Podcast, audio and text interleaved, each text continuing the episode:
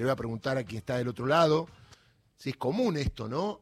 Estoy hablando del doctor Maximiliano Rusconi, abogado de Julio Devido, también la misma causa, que ya hizo su alegato, brillante, a mi modo de ver, desde el punto de vista jurídico, lo mismo que de todos los abogados, y esta semana seguramente también habrá seguido el alegato eh, del doctor eh, Alberto, Carlos Alberto eh, Beraldi. doctor Maximiliano Rusconi, ¿cómo le va? Bienvenido aquí en Radio Nacional para todo el país. Hola, ¿qué tal, Darío? ¿Cómo va? Muy bien. Bien, digo, no es común esto, ¿no? Alegar en causa propia. ¿eh? ¿Eh? eh ha pasado en muchos casos o generalmente alega el abogado defensor? No, bueno, eh, en este juicio, Darío, nada es común, ¿no? este, eh, digamos, no es usual porque normalmente quien está acusado en un juicio ya ha tenido todas las oportunidades que ha querido para poder expresarse y eh, esto es lo normal, ¿no? Lo que normalmente sucede. Y el abogado le queda, eh, bueno, argumentar técnicamente desde el punto de vista probatorio qué es lo que pasó eh, durante todo este juicio. La verdad es que la vicepresidenta tiene que hacerse contenido, no no estoy en la cabeza de ella ni en la estrategia de su abogado defensor, ¿verdad? Y que por otro lado es un brillante abogado, pero supongo que lo que ha pasado es que se ha sentido que le, que le han negado claro. eh, la oportunidad de hablar cuando ella lo dispuso, que eso es una facultad que tiene el acusado, puede hablar cuantas veces quiera, digamos, ¿no?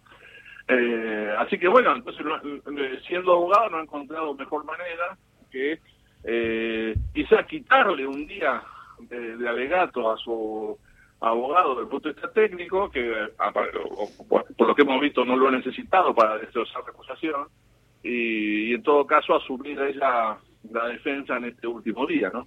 Doctor, lo que estamos viendo, y lo digo como un humilde alumno de Derecho, aunque soy abogado, quien ha seguido esto, es que el fiscal dice una cosa y las defensas dicen otras, pero las defensas tienen documentación de lo que dicen, y la fiscalía está flojita de papeles. No, es que, a ver, eh, la fiscalía nos ha hecho un relato este, yo no, no, sé, pues esto, esto va, va, a delatar mi edad, digo, pero yo tenía, eh, y, mis padres casi que me obligaban a leer la colección Robin Hood, ¿no? que te, estaban, había un montón de, este, de libros maravillosos, de historias, eh, este, Sandokan, qué sé yo, nos ha contado una de Robin Hood, digamos, de la colección Robin Hood. Ahora, lo que hemos hecho los abogados, algunos con filminas, otros sin filminas, algunos presencial, otros a través del, del, Zoom, es eh, ir, volver al juicio, digamos. ¿no? Esto se llama alegato sobre las pruebas del juicio, es alegar sobre las pruebas. Y lo que hemos hecho los abogados, este, que podríamos haber utilizado argumentos técnicos, que seguramente por lo menos tenemos la misma cantidad de argumentos técnicos, por lo menos, siendo generoso que lo que tiene la Fiscalía, no, no hemos abusado de eso hemos dicho, señores, ¿sabe? para que lo comprenda toda la comunidad, este es un juicio que lo está viendo toda la comunidad, contémosle, recordemos lo que pasó en este juicio también frente a los ojos de los medios de comunicación que han sabido ocultarlo. Claro, el tema es que esto duró tres años y dos meses más o menos, y los medios nunca cubrieron. Mire, yo les puedo dar el nombre de los periodistas, eh, no quiero decirlo porque obviamente eh, voy a eh, dejar alguno afuera, y que le habla y nueve más, hemos cubierto el juicio, usted lo sabe, porque los, hemos llamado. Todos sabemos, a ver, los que, para, para decirlo en términos de inglés, de un lado y de otro, abogados de un lado y de otro, periodistas de un lado y de otro, sabemos quiénes tienen información fidedigna sobre el juicio porque han estado ahí conectados.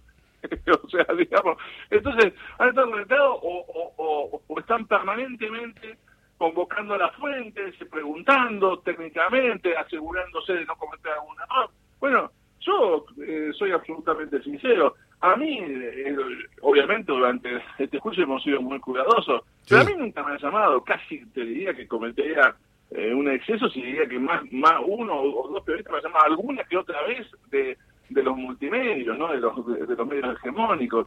No les interesa. Bueno, lo, que pasa, doctor, que la última vez que lo llamaron usted sopapió a alguien jurídicamente hablando, ¿se acuerda, no? Eh, eh, no, pero lo que, lo, que, lo, que es muy impresionante a ellos es que tampoco les interesa, porque porque en verdad ellos no, la función de ellos hace décadas que ha dejado de ser informar. Totalmente. Ellos constituyen agenda. Entonces, eh, no, tienen que informar, tienen que publicar lo que quieren que después se haga. Y, la verdad que hasta ahora han tenido éxito, porque los fiscales han seguido un guion. Ahora, doctor. Tiene que ver con el alegato, tiene que ver con, las, tapas de los periódicos. Ahora, doctor, Cristina ha dicho que para ella la, la sentencia está escrita y firmada. Muchos piensan lo mismo, pero digo, ante esto expuesto, no en la opinión pública, porque ni su alegato, ni los alegatos de la mayoría de los abogados, y menos el de Carlos Veraldi, aunque sacaron cosas que llevaban para su lado, digo, eh, los medios hegemónicos, eh, ha sido vista, pero los jueces sí lo vieron, sí lo escucharon, estuvieron ahí. yo, yo, creo que es, tan, eh, digamos, llegar, y lo digo, ojalá quienes se escuchan me crean, ¿no? Pero sería tan injusto, tan irracional, tan servil eh, emitir una condena en este caso cuando todas las pruebas han ido para el otro lado, que, que yo quiero pensar que en el último instante estos señores jueces eh, que no han actuado bien y que nos han quitado toda la fe en el Estado de Derecho, aunque sea por razones mezquinas, por, por, por, por un último suspiro de oxígeno, digamos, creo que lo van a pensar dos veces, porque la verdad que ha sido muy evidente. Yo no sé si esperaban alegatos de la defensa mucho más débiles, pero bueno, eso es conocer las trayectorias eh, y yo me quito del medio, los demás abogados que han estado, son todos abogados buenísimos, digamos, este, incluso los más jóvenes son, son muy activos.